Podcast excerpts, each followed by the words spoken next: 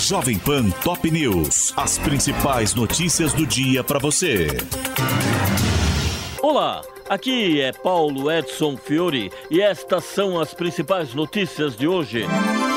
Fernando Haddad diz que Lula deu aval à alternativa à desoneração da folha de pagamentos. O ministro da Fazenda submeteu a proposta ao presidente em reunião no Palácio do Planalto e afirmou que ela será anunciada até o final da semana, após a aprovação da reforma tributária.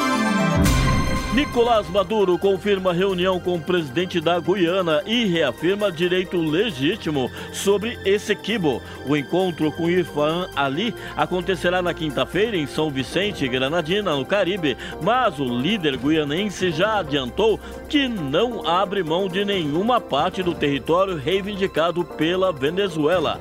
O ministro da Defesa disse que, em hipótese nenhuma, Nicolás Maduro irá usar o território brasileiro para para invadir a Guiana. Segundo José Múcio Monteiro, haverá reforço do efetivo das Forças Armadas em Roraima, mas a orientação do governo é que o Brasil não se envolva em um eventual conflito entre os países vizinhos.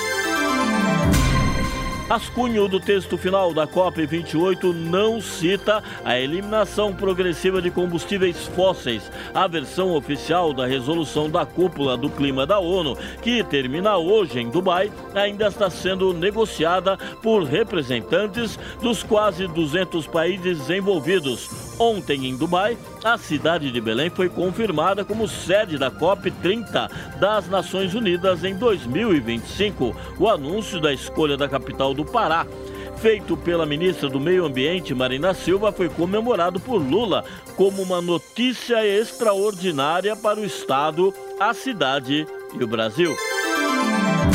Após colapso parcial de mina, Lula entra pessoalmente no caso Braskem. O presidente chamou autoridades e políticos de Alagoas para uma reunião hoje no Palácio do Planalto. Entre eles, o prefeito de Maceió, João Henrique Caldas, governador de Alagoas, Paulo Dantas e o chefe da Câmara, Arthur Lira.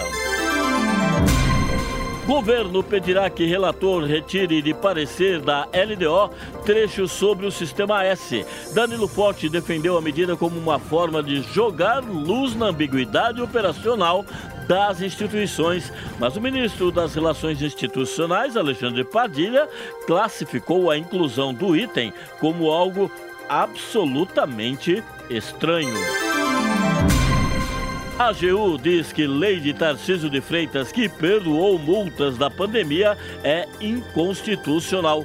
Em manifestação ao STF, a Advocacia Geral da União afirma que a anistia que beneficiou Jair Bolsonaro fragiliza a autoridade fiscalizatória do Estado e o caráter educacional das aplicações e pede à corte que anule a medida.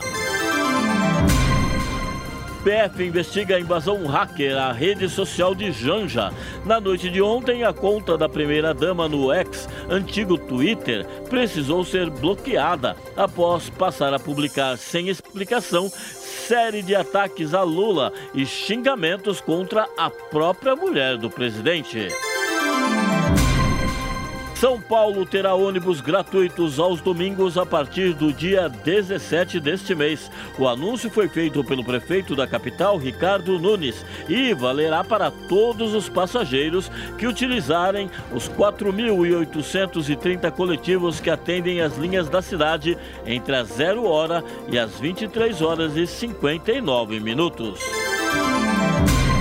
Mais de 50 pacientes são removidos em meio a incêndio em hospital de Porto Alegre. As chamas começaram na noite de ontem no prédio anexo ao principal, onde funcionam as unidades de internação 4 e 5 do Pronto Socorro Independência, no bairro Agronomia.